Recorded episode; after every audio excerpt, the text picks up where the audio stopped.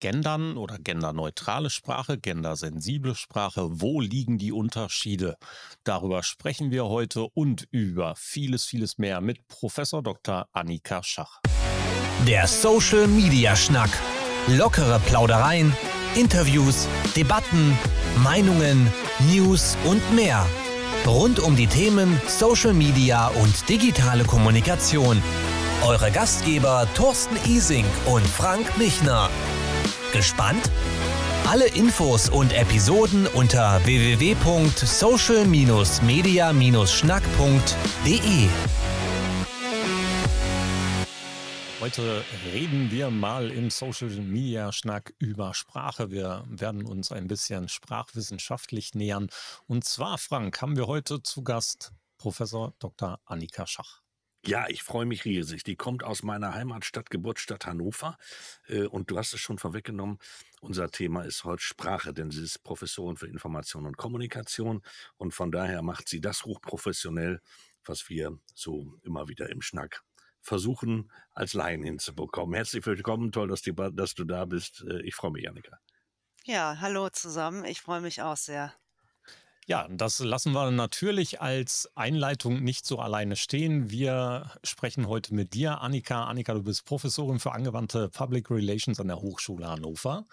Du bist Geschäftsführerin einer Agentur, Segmenta Futurista. Du bist Profi in Sachen Corporate und Brand Communications. In deiner Vorzeit hast du auch mal PR und Öffentlichkeitsarbeit, Online-Kommunikation für die Stadt Hannover verantwortet, bist wissenschaftliche Leiterin bei der Deutschen Akademie für Public Relations, bist Mitglied im Bundesvorstand der DPRG, bist Buchautorin. Da kann man ja nur von Profis sprechen, oder? Ja, also ich kann mal sagen, dass mir nicht, nicht langweilig ist, dass ich viele verschiedene Themen bearbeite, aber das äh, hängt auch irgendwie alles ein bisschen zusammen und macht sehr viel Spaß. Was hat dich zu deiner Leidenschaft Kommunikation gebracht? Ja, also ich habe tatsächlich äh, Soziologie studiert und äh, an der Universität ist man ja noch nicht so berufsbezogen, sodass man weiß, wo es dann hingeht. Uns wurde dann erzählt, wir könnten später Taxi fahren. Der Arbeitsmarkt war nicht so bombastisch, äh, als ich studiert habe, aber ich bin dann auch über ein Praktikum äh, zum PR-Bereich gekommen, wollte natürlich, wie glaube ich, äh, viele aus dem Bereich früher Journalistin werden, ähm, aber bin dann, bin dann schnell in diesen Weg eingeschlagen und ja, habe viel in Agenturen, Unternehmen gearbeitet und ähm, dieses Thema Sprache kam durch meine Promotion, weil ich in äh, germanistischer Sprachwissenschaft promoviert habe und ähm, ich finde, das Thema Sprache in der Kommunikation ist immer so ein bisschen unterbelichtet. Also äh, gerade im wissenschaftlichen Bereich wird sehr viel Kommunikationswissenschaften, Sozialwissenschaften, äh, da wird sehr viel geforscht, aber äh, linguistische Fragestellungen oder Sprache äh, sind manchmal ein bisschen äh, unterbelichtet. Und äh, da versuche ich immer auch durch Publikationen oder ähm, auch durch Schwerpunkte bei uns im Studium so ein bisschen gegenzusteuern, weil äh, auf der einen Seite finde ich Texten und Sprache ist total wichtig für den Job. Das sagt auch jeder Headhunter, jeder Recruiter. Ähm, gute Texte schreiben, das ist das A und O. Und auf der anderen Seite ähm, ist es auch sehr wichtig, sich mit Sprache ja kommunikationsstrategisch auseinanderzusetzen. Also äh, Language Awareness ist ja ein großes Trendthema und man sieht ja auch heute, wie so heiß die Debatten sind um einzelne Formulierungen, um einzelne Begriffe äh, von Zeitenwende über Angriffskrieg, Spezialoperation, auch im politischen Bereich sieht man ja auch, wie wichtig dann sogar einzelne Wörter sind. Und das interessiert mich sehr.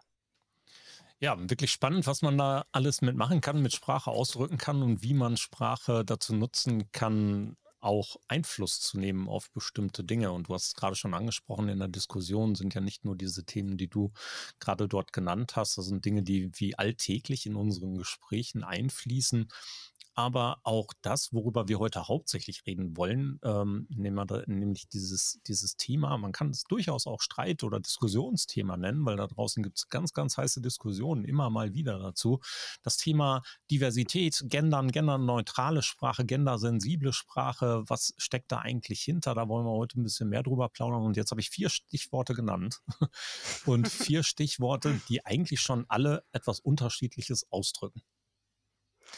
Ja, also ähm, wo fange ich denn da an?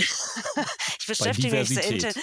Genau, Diversität. Also ähm, ich beschäftige mich ja seit meiner Zeit, du hast es eben gesagt, bei der Landeshauptstadt Hannover sehr intensiv mit äh, gendergerechter Sprache. Und ähm, äh, da bin ich eigentlich auch so ein bisschen zugekommen, weil es tatsächlich so ist, dass in Hannover zu der Zeit, als ich da die Kommunikationsleitung hatte, das Gendersternchen in der Verwaltungssprache eingeführt wurde und das tatsächlich ein sehr, sehr großes, äh, ich möchte fast sagen, ja, Aufregerthema war ähm, bis zu den russischen Hauptnachrichten, New York Times und so weiter, hat das äh, sehr, sehr viele Menschen äh, umgetrieben, weil Hannover einfach die erste größere Stadt war, die das äh, eingeführt hat.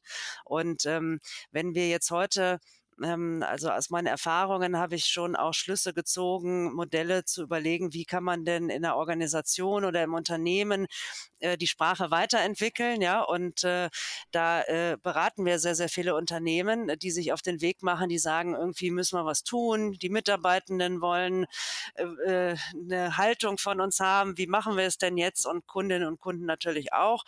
Ähm, und äh, da gehen wir aber immer ein bisschen in die Richtung, dass man eben nicht nur die Geschlechter in den Blick nimmt, und da sind wir nämlich beim Thema Diversität, weil es ja ganz verschiedene Diversitätsdimensionen gibt, ja. Also dieser ganze Bereich Verständlichkeit, Zugänglichkeit, ja, verstehen die Menschen überhaupt das, was ich sage, was ja für uns KommunikatorInnen total wichtig ist. Ähm, das ist natürlich auch ein großes Thema. Und das sind manchmal auch, da gibt es auch manchmal, äh, ähm, ja, ich sage jetzt mal, äh, Bereiche, die sich so ein bisschen in die Quere kommen, möchte ich fast sagen, was die Verständlichkeit zum Beispiel angeht, weil ich sag mal, jemand, der jetzt gerade die deutsche Sprache lernt und dann noch irgendwie mit Gendersternchen, Doppelpunkt oder irgendwelchen äh, anderen Formulierungen ähm, klarkommen muss, das macht es nicht einfach. Die deutsche Sprache ist sicherlich auch äh, ziemlich schwierig zu lernen, also möchte ich jetzt auch nicht lernen. Und ähm, da muss man immer ein bisschen gucken, ähm, ja, welche, welche Themenbereiche sollte man da abdecken, um wirklich eine äh, inklusive Sprache zu haben, eine respektvolle, wertschätzende Sprache. Und ähm, da versuchen wir immer so ein bisschen den Blick zu erweitern. Aber Gendergerechtigkeit ist natürlich so ein ganz großes Thema, was äh, eigentlich immer meistens so der, der, der Anlass ist, sich überhaupt dann mit Sprache auseinanderzusetzen. Und äh, da gibt es durchaus ähm, auch je nach Unternehmen, je nach Organisation auch unterschiedliche Lösungsmöglichkeiten. Ne? Es gibt jetzt nicht so nach dem Motto, das ist jetzt das große Wörterbuch der gendergerechten Sprache und so macht man es. Es ist aus meiner Sicht, ähm, es lässt sich vielleicht ganz gut beschreiben, dadurch, dass es eigentlich eine, eine, Frage von Stil ist, von Stilistik und nicht von Rechtschreibung. Das heißt nicht, das eine ist falsch, das andere ist äh, richtig, sondern es ist einfach eine Form de, des Ausdrucks. Und äh, bei einigen Unternehmen, da sagt man auch, mit den Sonderformen, die sind eben nicht die werden nicht in der Schule gelehrt, äh, die finden dann auch noch nicht die große Akzeptanz oder die übergreifende Akzeptanz bei vielen in der Kundschaft, ähm, dann äh, sagen wir auch, dann macht man vielleicht kleinere Schritte und überlegt sich einfach mal erstmal zum Beispiel Frauen sprachlich sichtbar zu machen. Weil die sind ja nun die Mehrheit auch, äh, also mal so als ersten Schritt. Und ähm, von daher ist das immer ganz spannend zu gucken, so ähm, ja, was, was möchte die Organisation oder beziehungsweise die Menschen, die dann auch in der Organisation sind, was ist da so der beste Weg? Ist der Ansatz, dass wir von dem Unternehmen ausgehen oder von der Organisation ausgehen, nicht eigentlich verkehrt rum? Müssen wir nicht von den Zuhörenden und von den Menschen sprechen, die angesprochen werden? Müssen die nicht als allererstes berücksichtigt werden, anstatt zu überlegen, ob ich der richtige, den richtigen Stil zur Kommunikation für mich wähle? Sollte es nicht andersrum sein? Ja, also da, da hast du natürlich recht. Ähm, wenn, also die meisten Unternehmen sagen ja heute auch, sie sind äh, kundenzentriert, ne? Sollten es ja zumindest sein. Stakeholder Management und so weiter. Ne? Also es gibt so ein ganz schönes Zitat, ähm, Unternehmen sind Plattformen zur Aushandlung von Stakeholder-Interessen. Das finde ich eigentlich ganz schön, weil Stakeholder sind ja im Grunde natürlich äh, auch ähm, die Kundinnen und Kunden, alle externen Menschen, die von der Organisation betroffen sind, aber auf der anderen Seite natürlich Mitarbeitende auch Stakeholder, nämlich interne Stakeholder. Und eigentlich muss man versuchen, die Interessen so ein bisschen zusammenzukriegen und zu schauen, ähm, äh, ja, was ist eigentlich der, die, die Form des Umgangs, die wir miteinander pflegen wollen und ähm, was möchten wir auch damit ausdrücken, weil es ist ja immer so, ähm, ich sag mal, wenn man jetzt eine bestimmte Form des Genderns äh, verwendet oder einführt, dann ist das ja auch eine implizite Botschaft. Also ähm, da geht es dann gar nicht darum, irgendwie stilistisch irgendwas auszudrücken, sondern es geht dann auch da tatsächlich darum, dass man natürlich implizit mitkommuniziert, ähm, ja, wir wissen, es gibt mehr als Mann und Frau, ja, wir wollen äh, alle Menschen ansprechen, ähm, wir interessieren uns auch für äh, ja, Diversitätsaspekte und so weiter. Das sind ja so Botschaften, die man dann auch mit vermittelt. Und ähm, von daher ähm, muss es schon auch, finde ich, immer ein bisschen aus der Marke abgeleitet sein, aus dem Unternehmen. Also es muss dazu passen und das kann durchaus unterschiedlich sein. Also wenn man jetzt irgendwie, ja, ich weiß nicht, einen Handwerksbetrieb hätte jetzt mal nur als Beispiel, ja, dann würde man, äh, würde man denen vielleicht argumentieren oder sagen, äh, ich meine, wenn sie jetzt äh, ähm, eine Baumaßnahme durchführen, dann sind sie ganz präzise, dann arbeiten sie ganz präzise und äh, dann müsste man in der Sprache eigentlich auch präzise sein. Also kann man nicht nur von Männern sprechen, wenn es denn Männer und Frauen und äh, auch noch andere Geschlechter gibt. Und äh, so lässt sich das manchmal ganz geschickt so ein bisschen so aus der eigenen, aus dem eigenen Selbstbild, aus der Historie ableiten.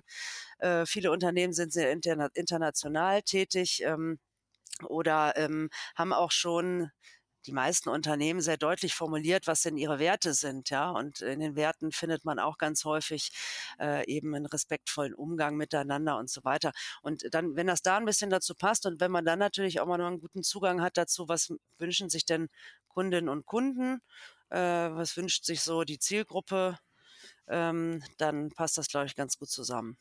Oder man kann es gut zusammenfassen dann ich hoffe, dass wir im, im Bereich des Genderns und in der, in der Sensibilität von Sprache deutlich schneller vorankommen als bei der Kundenzentrierung und Orientierung. das habe ich in meinem Studium schon und das hat echt ja. ein Bart gehört. Äh, aber äh, ich glaube, das Problem ist auch das, wenn ich heute Studien lese, äh, dass ich dann höre, 75 Prozent der Menschen in Deutschland fühlen sich genervt durch das Thema. Und du hattest für mich im Augenblick genau den richtigen Aufhänger. Ich glaube, wir müssen es drehen. Oder wie siehst du das denn? Wir, der, der Ansatz über Respekt und Wertschätzung ist, glaube ich, der, der es bringt äh, und der die Leute, glaube ich, mitnimmt. Das ist, glaube ich, ein Schlüssel, um das ganze Thema aufzuschließen. Ja, also das, äh, das auf jeden Fall. Und äh, ich glaube auch, dass teilweise in der Öffentlichkeit oder in der öffentlichen Wahrnehmung so ein bisschen ein falscher Eindruck natürlich entsteht von dem, was jetzt irgendwie äh, Gendern ist. Also ähm, die, äh, Gender Gaga und so weiter. Das wurde ja, also es kann sein, dass das, es gibt ein Buch, es gibt, glaube ich, ein Buch dazu, aber äh, die Bildzeitung äh, meinte, glaube ich, das damals erfunden zu haben, Gender Gaga. Ähm, also äh, es ist tatsächlich so, dass es natürlich diese Sonderformen ähm, ein ziemlicher Streitpunkt sind, ähm, äh, ob man die einsetzen sollte oder nicht, ähm, weil viele da eben noch nicht so gut äh, oder das, das nicht so gut akzeptieren.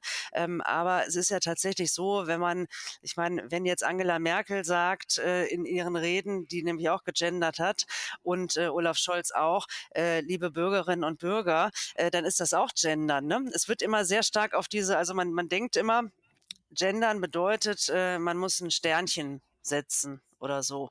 Das finden halt viele, da können sich viele noch nicht so wirklich mit anfreunden. Aber es gibt natürlich zahlreiche Formen und Textstrategien, wie man auch äh, umfassend formulieren kann, ohne jetzt eine Sonderform zu verwenden. Also ich glaube, kein, äh, äh kein Politiker, keine Politikerin äh, würde heute noch äh, äh liebe Bürger sagen.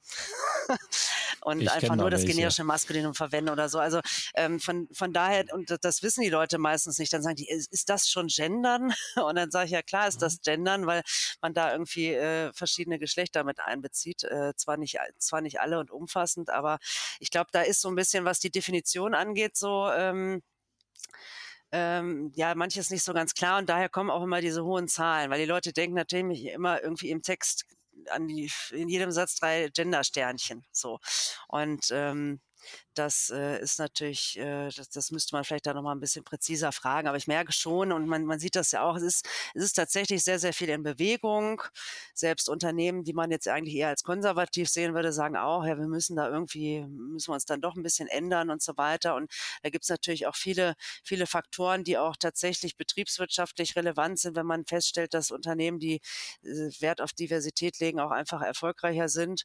Und ähm, Fachkräftemangel, ja, junge Mitarbeiter, Mitarbeitende zu gewinnen. Viele achten dann tatsächlich drauf und das ist dann auch ähm, ein bisschen ein Zeichen da, äh, damit, dass, dass sich Unternehmen eben mit solchen Dingen auch beschäftigen und das wird heute natürlich gerne gesehen, dass man, dass man auch so ein bisschen äh, schaut, was ist so was ist so gesellschaftlich los? Und ich meine, das ist auch so ein Buzzword, ne? Ähm, äh, man möchte als Corporate Citizen wahrgenommen werden, gesellschaftliche Verantwortung, jedes Unternehmen, das ist genau wie Kundenzentrierung. Das möchte natürlich äh, jedes Unternehmen und ja, da muss man auch mal konsequent sein und sagen, irgendwie, wir ändern uns vielleicht auch mal im Verhalten etwas. Wer muss denn davor vorlaufen? Muss das tatsächlich Politik und Verwaltung tun, damit die Unternehmen nachziehen? Sind es die Unternehmen, die nach vorne laufen sollten und ähm, es in die breite Masse tragen soll? Ist es notwendig, dass wir das Ganze in die in die äh, deutsch vermittelte Sprache verankern? Ähm, äh, müsste das etwas sein, was sich in ähnlicher Form in Richtlinien wie der Rechtschreibung wiederfindet? Mhm. Ist das sinnvoll darüber nachzudenken, dass es ein, eine Verpflichtung dazu gibt? Was glaubst du? Ja, also ich glaube grundsätzlich, äh, also ich finde es schon gut, dass es in Deutschland so ist, dass wir keine verpflichtende Sprachpolizei wird ja oft gesagt, äh, also oder beziehungsweise keine Stelle gibt, die die Sprache vorschreibt. Ja, also das finde ich grundsätzlich schon mal gut. Äh, das ist in anderen Ländern manchmal anders. Ähm, es gibt natürlich den, den äh, äh, Rat für Rechtschreibung, der sozusagen das amtliche Regelwerk für den Schulunterricht ähm, erstellt. Ähm, da orientieren sich viele dran. Der Duden, obwohl es ja ein Verlag ist, im Grunde gilt ja auch so als die äh, Rechtschreibbibel sozusagen. Ähm, aber äh, grundsätzlich ist es ganz interessant. Ähm, tatsächlich ist es so, dass Verwaltung bei diesem Thema ähm, Vorreiter sind. VorreiterInnen. Ähm, und äh, das ist ja normalerweise, sagt man immer, die Verwaltung Stichwort Digitalisierung, die kommen erst ganz zum Schluss und sind immer irgendwie ganz veraltet und so weiter. Bei dem Thema ist es ein bisschen anders, weil da natürlich dann auch die äh, eigentlich die Regelungen halt auch früher greifen, ne? oder zumindest äh, die Regelungen dann auch so ernst genommen werden, dass wenn sich 2018 das Personenstandsgesetz ändert, das heißt, man kann sich nicht nur als Frau, Mann, sondern auch unter dem diversen Geschlecht eintragen, dann ist das für Verwaltung sozusagen ein Punkt äh, äh zu sagen, wir müssen damit umgehen oder Barrierefreiheit auf Webseiten Seiten.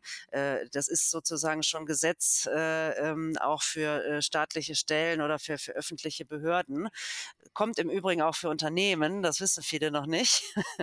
European Accessibility Act, das wird dann wahrscheinlich genauso wie mit der, der Datenschutzgrundverordnung. Plötzlich ist es da und alle so Hilfe wir müssen unsere Webseiten barrierefrei machen. Ähm, das wird noch ganz spannend zu beobachten sein.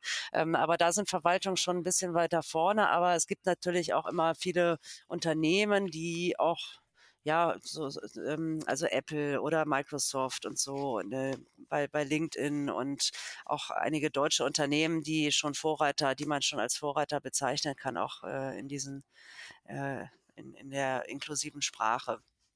Und das sind dann natürlich immer so Leuchttürme, wo man sagt, na ja, also wenn Apple das macht im neuen Betriebssystem, dann oder bei LinkedIn, Spotify beispielsweise, ne? Ich glaube, da steht dann KünstlerInnen und ähm, das ist so, sowas wird natürlich schon wahrgenommen so und dann wird das ein bisschen mehr zur, zur Normalität und nicht mehr so exotisch. Wenn wir in dieser, in dieser Umwandlung reden, du hast gerade schon ein bisschen über diese unterschiedlichen Typisierungen, über die unterschiedliche ähm, Auszeichnung von Gender, Genderneutralität gesprochen. Einerseits das Gender-Sternchen, den Doppelpunkt, den viele verwenden. Es gibt da klare Empfehlungen von den unterschiedlichsten Stellen. Der Deutsche Blindenverein sagt, ja, Doppelpunkt ist für uns nicht so super, weil die Screenreader hier nicht unterscheiden können. Hier gibt es keine vernünftige Möglichkeit. Was ist denn mit dieser, mit dieser Genderneutralität der Darstellung in der Sprache. Wenn wir also nicht von KundInnen, nicht von Kunden und Kundinnen sprechen, nicht von Kundinnen mit Sternchen, sondern einfach von Kundschaft. Viele Dinge sind ja mhm. wirklich hier äh, transportierbar. Sind das die mhm. Dinge, wo wir als erstes dran denken sollten, wenn wir versuchen, genderneutrale Sprache zu integrieren? Oder muss es tatsächlich bei solchen eher im generischen Maskulinum ausgedrückten Worten wie jeder anstatt alle anfangen. Also wo mhm. muss es anfangen? Welche Schritte sind deiner Meinung nach die sinnvollen, dass möglichst viele sich tatsächlich auch inkludiert finden in dieser Sprache? Mhm. Ja, du hast das ganz gut beschrieben. Das ist natürlich eigentlich immer der, der der goldene Weg, sage ich jetzt mal, ähm, wenn es Begriffe gibt oder Möglichkeiten, die die deutsche Sprache einfach bietet, äh, übergreifend, äh, genderneutral äh, oder umfassend zu formulieren, ohne dass man irgendwelche Sonderkonstruktionen braucht. Also manchmal sind das ja auch so kleine Dinge, ne? Jeder oder alle, äh, das, das fällt ja noch nicht mal jemandem auf. so. Und das sind so kleine Sachen. Äh, ich glaube zum Beispiel, das Wort äh, Studierende ist an den Hochschulen gängig, seit ich an der Hochschule bin. Das ist jetzt zehn Jahre. Äh, Mitarbeitende, glaube ich, wird sich durchsetzen. Teilnehmende, das sind alles so, ähm, also da, da gibt es natürlich auch mal Kritiker, die sagen, ein Mitarbeiter, äh, der ähm, gerade nicht arbeitet, kann kein Mitarbeitender sein. Das ist aber Quatsch. Also das, ne, also äh, gibt es aber tatsächlich auch. Ähm, ich meine, das sind ja diese Partizipien, das hat Gabriele Diewald, das ist die im Übrigen auch hier in Hannover, äh, lehrt, die äh, die, ähm, die Ratgeber für den Duden Verlag geschrieben hat zur gendergerechten Sprache. Super gut lesbar, ganz, ganz große Empfehlung, äh, sehr, sehr praxisnah auch. Ähm, die sagt auch mal, es gibt auch zum Beispiel die Vorsitzende, die Alleinerziehende und so weiter. Da würde man jetzt auch nicht sagen, die Alleinerziehende ist aber nur alleinerziehend, wenn sie jetzt gerade den, das Kind erzieht. Ja, das ist genauso, wenn das Kind schläft. Und äh, das, das ist natürlich immer so eine Scheindebatte. Und das ist immer das Beste, wenn man sowas findet und so durch so kleine Sachen irgendwie schon auch viel erreichen kann. Oder ja, so Klassiker ist ja auch ähm, äh, die Teilnehmerliste, ne, die man immer hat bei einer Veranstaltung. Da sagt man die Teilnahmeliste und fällt auch keinem auf. Also ähm, das ist natürlich der optimale Zustand, weil, weil man da auch nicht das Problem hat mit Vorleseprogrammen und diesen technischen Entwicklungen, die tatsächlich noch bei den, also mein Stand ist auch, dass äh, ich kenne auch diese Empfehlung des äh, Sehbehinderten- und Blindenverbands, ähm, aber ich, ich sage auch immer, ähm, das muss sich ja technisch auch irgendwie lösen lassen. Also ähm, ich finde, äh, wenn man ähm, ich glaube, die technische Entwicklung äh, ist, das müsste da so, sozusagen auch äh, machbar sein, dass man bestimmte Zeichen so definiert, dass sie dann auch anständig vorgelesen werden. Und das wird sich dann sicherlich auch irgendwie technisch äh, entwickeln. Ich weiß, dass Microsoft auch mit ihren Produkten, die sind sehr, sehr, sehr, sehr stark auch in diesem äh, Bereich äh, zu versuchen, technische Lösungen zu finden. Ähm, ob das jetzt in der Software oder Hardware ist, dass äh, Menschen da eben leichter mit arbeiten können. Also das ist natürlich der beste Fall, da, weil da, da bietet die deutsche Sprache einfach schon super viel. Nur manchmal geht es halt nicht. Und Kundschaft ist natürlich eine gute, das mögen jetzt einige auch nicht, aber es ist Geschmackssache, Kundschaft oder es gibt äh, viele, viele Möglichkeiten da, ähm, auch durch Umformulierungen ähm, einfach dann so Personenbeschreibungen zu umgehen. Was ist mit solchen ganz klar auf das generische Maskulinum, Maskulinum ausgerichteten Beschreibungen in der öffentlichen Verwendung? Also wenn wir zum Beispiel denken an den Verein deutscher Ingenieure, Mhm. Ja, ähm, lässt sich sowas dauerhaft, dauerhaft tatsächlich ähm, in einer so gesellschaftlich rücksichtnehmenden Welt, wie wir sie jetzt hoffentlich auch für die Zukunft skizzieren wollen, lässt sich sowas dann ähm, noch halten? müssen die nachdenken? Müssen die sie umbenennen? Oder was, was machen wir mit denen? Ja, manchmal ist es natürlich auch äh, tatsächlich etwas schwierig, aber äh, ich meine, ähm, also ich bin zum Beispiel im Hochschullehrerbund, ja. da denke ich mir auch immer, jetzt trete ich aus, ich finde mich irgendwie da nicht wieder. Aber äh, das ist natürlich klar, wenn man so eine Marke hat irgendwie, dann ist das sehr, sehr schwer, äh, das dann auch irgendwie zu ändern. Äh, es gibt von, von, von Unicum immer den Wettbewerb, ist jetzt auch gerade wieder angelaufen, Professor des Jahres. da hatte ich einmal die, ähm, da hatte ich einmal äh, die Ehre, so den dritten Platz in meinem Fachbereich zu gewinnen und ähm, dann kam natürlich auch direkt in den Kommentaren, Kommentaren so, ja, aber nimmst du das überhaupt an? Und, und, und du bist ja eigentlich kein Professor, sondern Professor. Und die schreiben das dann natürlich auf ihrer Website, dass, dass natürlich äh, nicht nur männliche Kollegen da gemeint sind. Ähm, ja, das ist immer ein bisschen schwierig. Manchmal findet man so Konstruktionen, der Bundesverband, äh, der, früher hieß es der Pressesprecher, heißt jetzt der Kommunikatoren.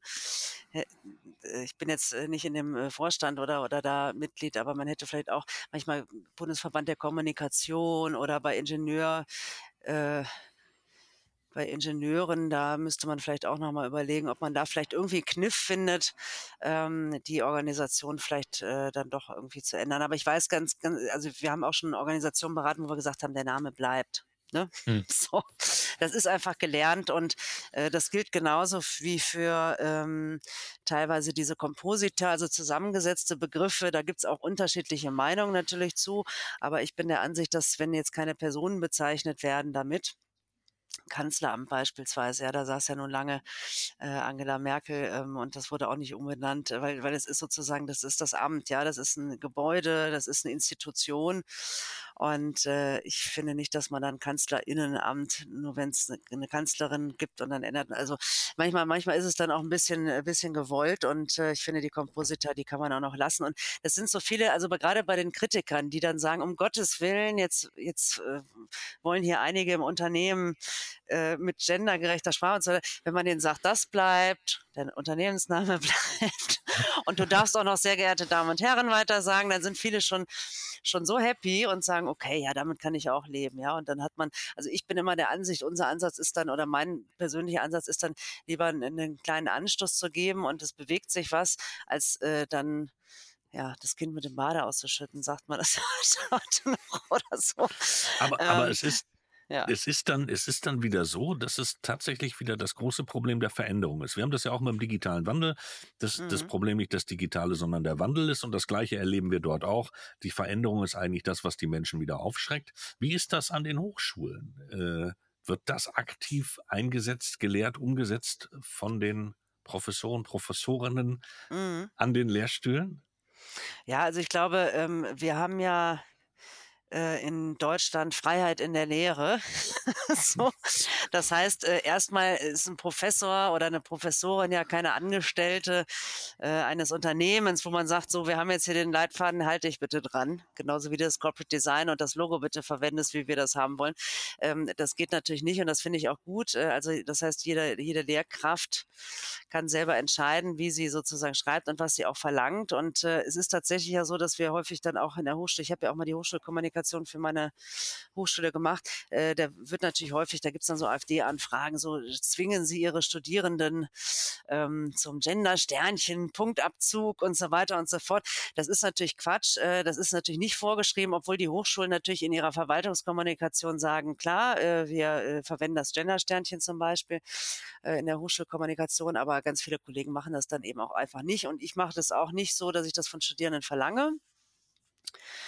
Wobei ich auch denke, dass wenn ich das jetzt mit denen, ich habe zum Beispiel eine Veranstaltung, wo wir zu Diversity und Inclusion Kommunikation viel machen ähm, und wir gehen das einfach durch, dann erwarte ich schon, dass sie sich ein bisschen damit auseinandersetzen und dass wir das vielleicht auch üben als, als Textstil. Aber äh, ob sie jetzt ihre Bachelorarbeit in äh, gendergerechter Sprache schreiben oder diesen Absatz, ne, ähm, aufgrund der besseren Lesbarkeit. Also das akzeptiere ich auch. Wobei ich sagen muss, dass viele Studierende tatsächlich, vielleicht liegt es auch daran, daran, dass sie bei mir die Arbeit abgeben oder so, aber ähm, viele Studierende das einfach auch schon gerne selber machen aber ich würde da nie jetzt einen Punktabzug geben oder so. Ähm, wobei ich grundsätzlich auch sage, ähm, wenn ich jetzt sage, das ist eine spezielle Prüfungsleistung, weiß ich nicht, eine, eine Textleistung, dann finde ich schon, dass ich das als äh, äh, äh, ja im, im, Sinne von Freiheit in der Lehre verlangen darf, weil ich bestimme ja sozusagen auch dann die, die äh, Kriterien, wonach ich bewerte. Ähm, das müsste ich eigentlich schon haben, weil das, das sind so zwei Grundwerte. Ne? So, auf der einen Seite kann man natürlich irgendwie äh, Studierende dann nicht zwingen, die lernen das in der Schule nicht und so weiter und so fort. Aber auf der anderen Seite kann das natürlich eine ganz bestimmte Leistung sein, die ich verlange, aber ich mache es auf jeden Fall nicht. Was glaubst du, wenn wir jetzt ja sehr häufig über dieses Thema auch an den richtigen Stellen sprechen und wenn wir berücksichtigen, dass viele Menschen sich durchaus damit auseinandersetzen, sei es kontrovers zu diskutieren, es kritisch zu sehen, aber es auch positiv in die Welt tragen, ähm, das ist ja ein Veränderungsprozess, der jetzt gerade stattfindet. Das, der wird noch lange dauern. Ist das ein, mhm. eher ein Generationsthema? Ist das eher ein Thema von mehreren Generationen, dass sich das noch fester etablieren wird? Oder ist das etwas, was recht schnell geht? Nehmen wir mal als Vergleich. Die letzte deutsche Rechtschreibreform war 1996 und es gibt immer noch jede Menge, die die alte Rechtschreibung verwenden. Mhm. Ja, also ich glaube, ähm, bei der Rechtschreibreform, äh, da gab es ja auch, das, das ist ja auch nicht so ganz, äh, äh, war ja auch nicht sozusagen von allen gewünscht. Und äh, es ist natürlich immer so, dass Sprachwandel natürlich nicht äh, in ein paar Jahren funktioniert. Das ist ein permanenter Prozess. Ne? Das ist ja nicht so, dass, dass man, man ist dann irgendwann fertig. Also wenn man sich einfach mal, manchmal gibt's ja so äh, historische Reportagen irgendwie, weiß ich nicht, Arte oder äh, diesen ZDF-Spartensender, wenn man da manchmal mal reinguckt und die Leute, selbst wenn so Leute auf der Straße interviewt werden, wie die da sprechen, dann äh, denkt man sich, meine Güte, das wäre heute, also wenn man so sprechen würde, das wäre wär ganz auffällig und ganz komisch.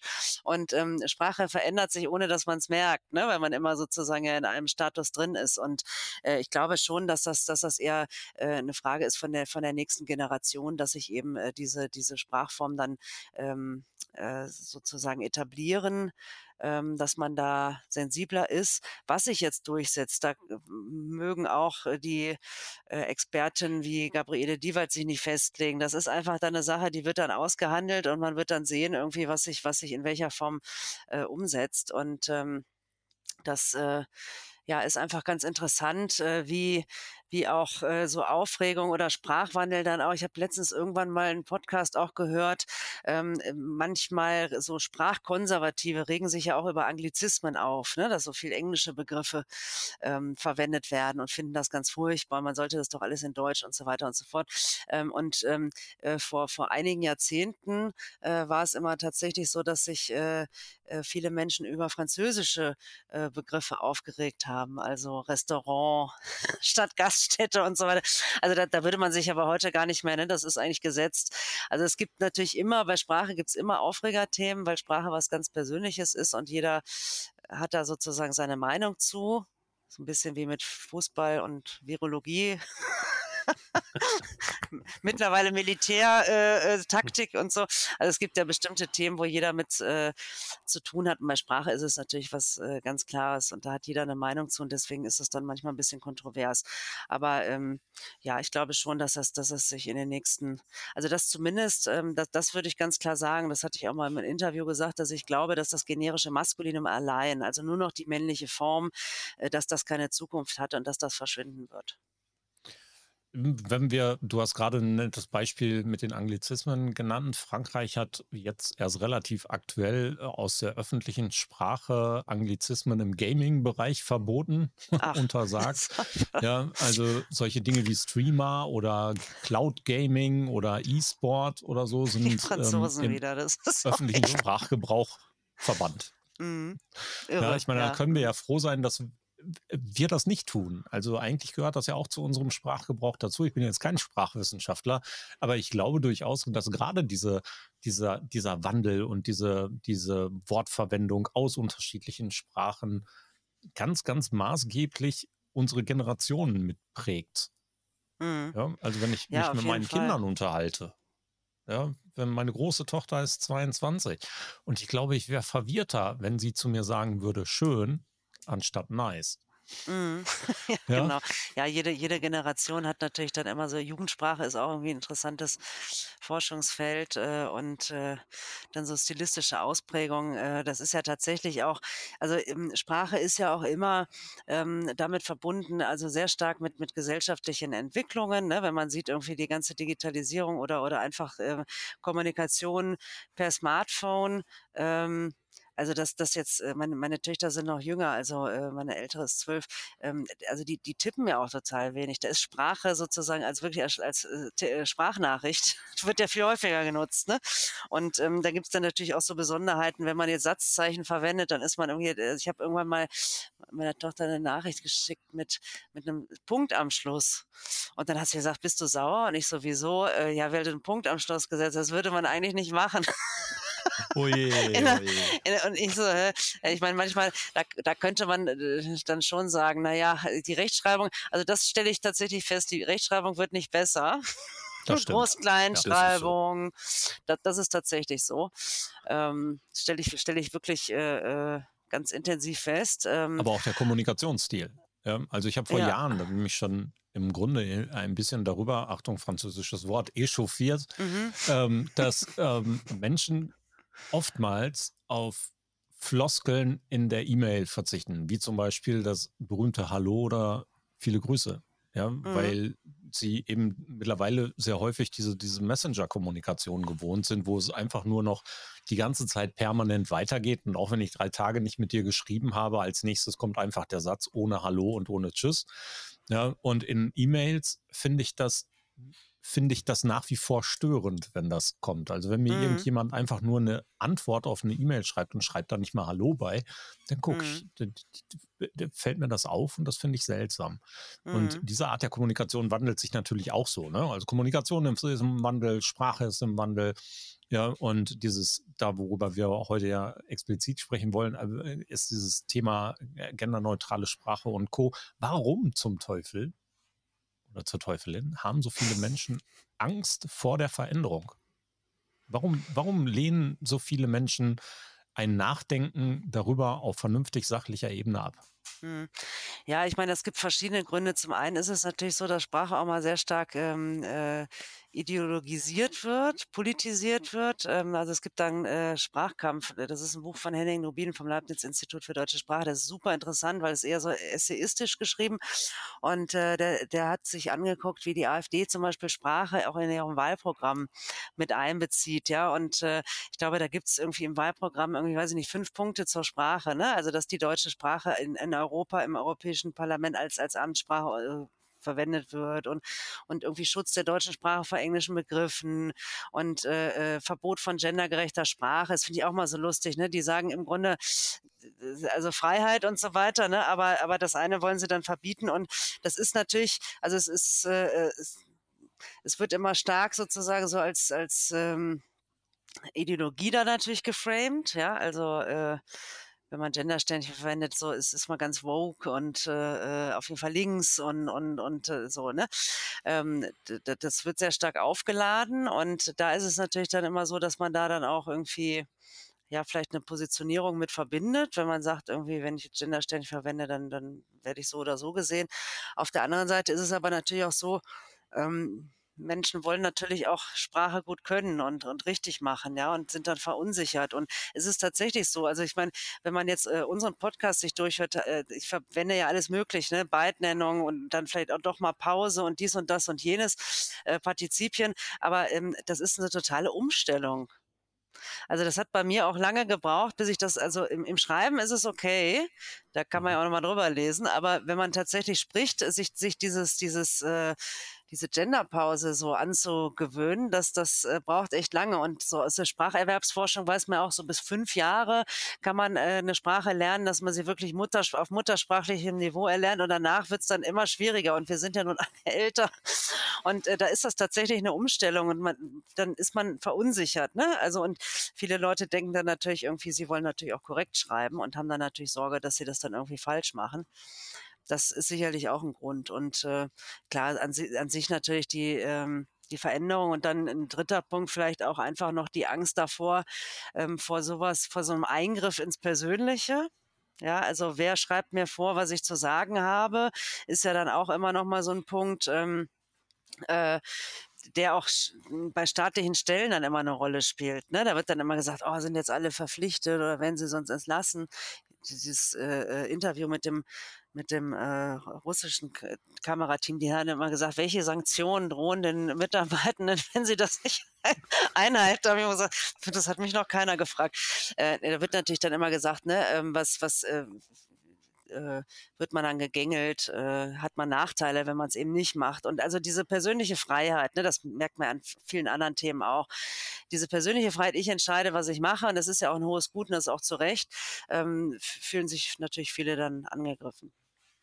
Für Menschen, die uns zuhören, was sind gute Anlaufstellen, um sich zu diesem Thema noch weiterzubilden? Also gibt es Möglichkeiten hier mit Hilfe von guten Büchern, gibt es gute Podcasts, die du empfehlen würdest, gibt es vielleicht Videos, gibt es Anlaufstellen, kann man sich da tatsächlich, gibt es Kurse oder sowas, wo ja, ähm, ja. du von weißt?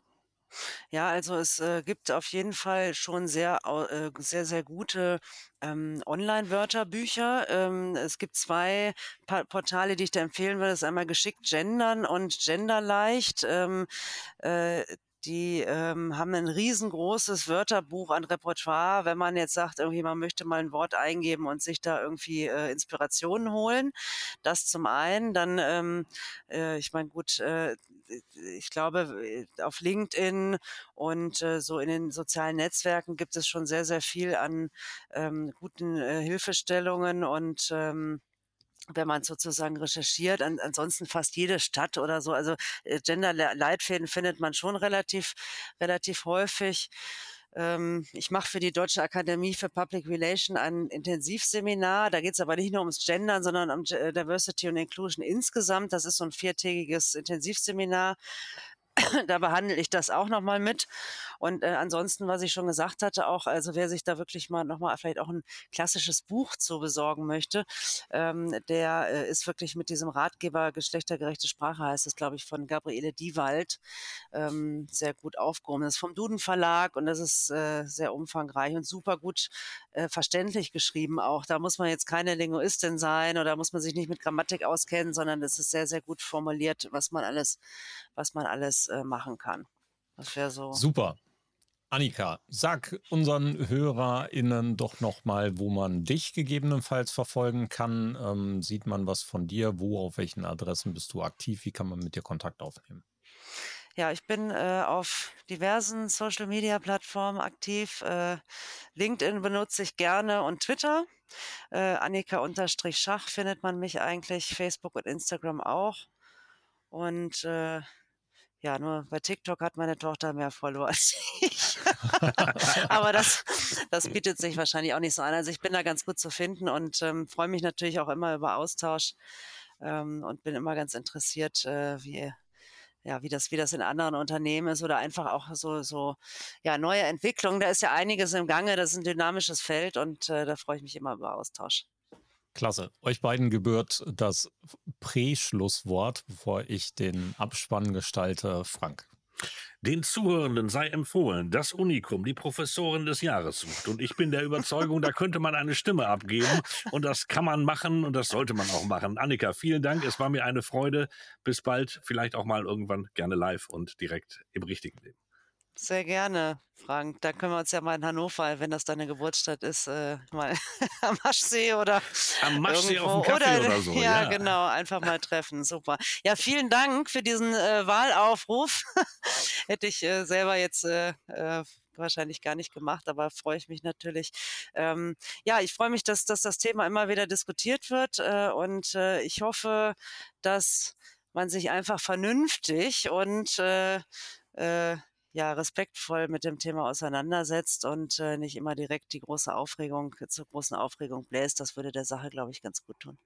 Ein schönes Schlusswort für mehr Gemeinschaft und für mehr Respekt. Herzlichen Dank, Annika. Ja. Tschüss, bis bald da draußen. Alles Gute. Danke, tschüss. Schluss für heute beim Social Media Schnack. Alle Infos, Episoden und Mitmachende findet ihr unter www.social-media-schnack.de. Ihr habt Vorschläge, Themen, Anregungen? Meldet euch, schreibt, ruft an. Wir freuen uns.